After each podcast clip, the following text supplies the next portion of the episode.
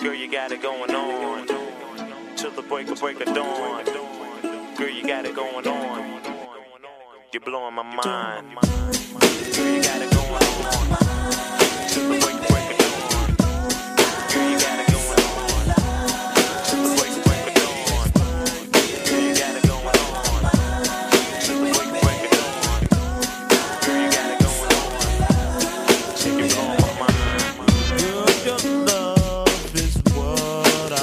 Feel.